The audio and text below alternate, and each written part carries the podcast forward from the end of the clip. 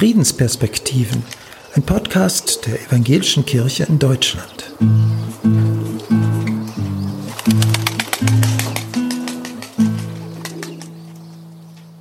Zu DDR-Zeiten war Liedermacher Stefan Kraftschick einer der mutigsten und lautesten Widerständler gegen das Regime.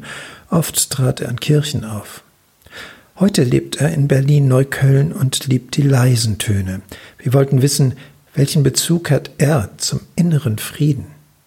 Innerer Frieden, ganz wichtig. Innerer Frieden ist die Voraussetzung, um zu sein, weil wenn kein innerer Frieden herrscht, dann herrscht ja dann demzufolge innerer Krieg und das kann sich ja jeder selbst ausmalen, wo das hinführt zu einem entspannten Sein, jedenfalls nicht. Aber ein entspanntes Sein wünschen wir uns doch alle, um die Dinge genießen zu können, das Leben als solches wahrzunehmen und genießen zu können. Dafür ist innerer Frieden eine Grundvoraussetzung.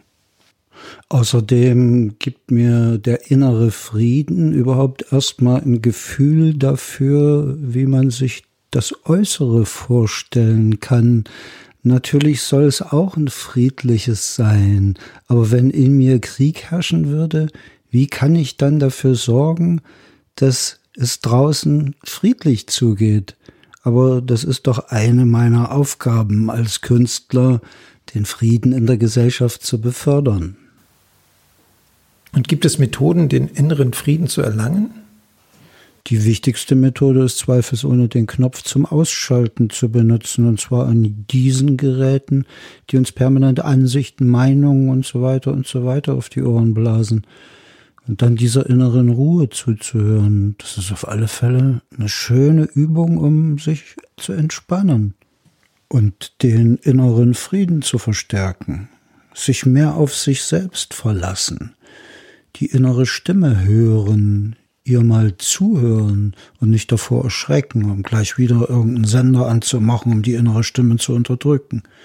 Also Ruhe ist die erste Bürgerpflicht, um inneren Frieden zu erreichen. Spielen Alter und Lebenserfahrung eine Rolle, diesen inneren Frieden zu spüren?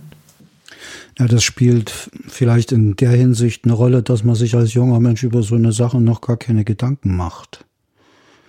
Also wenn ich als Kind ruhig in meinem Zimmer saß oder auf dem Fensterstock saß und Gitarre geübt habe, dann habe ich mir nicht die Frage gestellt, ob es jetzt in mir friedlich zugeht oder nicht, sondern ich habe das getan mit einer großen Ausgeglichenheit und Ruhe. Aber wenn man so lange gelebt hat, ist es natürlich klar, man war in so vielen Situationen, die einen aus dieser Ruhe gebracht haben und plötzlich kriegt der innere Frieden einen Begriff, dessen man sich erinnert, wenn man ihn spürt oder wenn man ihn vermisst. Wie verhalten sich denn beide zueinander, der innere und der äußere Friede? Bedingen sie sich irgendwie? Es ist schwer, wenn draußen Krieg herrscht, dann inneren Frieden zu bewahren. Ich war einmal im Krieg gewesen, 1992 in Somalia. Da war die Hungersnot und der Bürgerkrieg. Wenn die Kugeln durch die Luft pfeifen, da wird man ganz klein innerlich, nur noch ein Kern. Und in dem herrscht Angst und Unruhe, aber kein innerer Frieden. Es bedingt sich natürlich.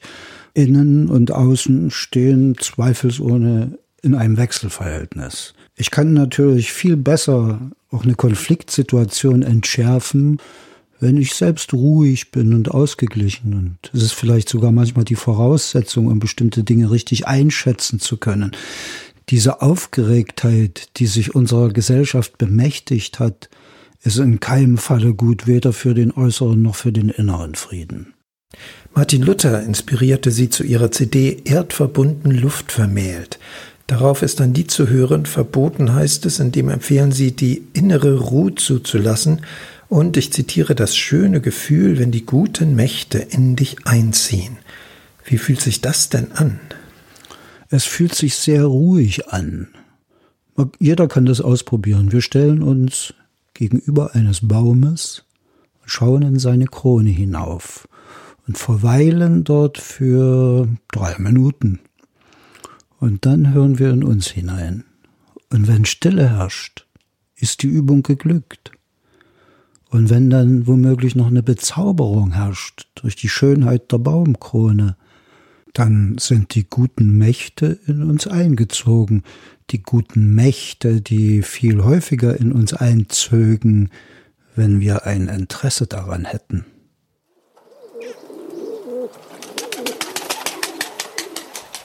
Sie hörten Friedensperspektiven, einen Podcast der Evangelischen Kirche in Deutschland.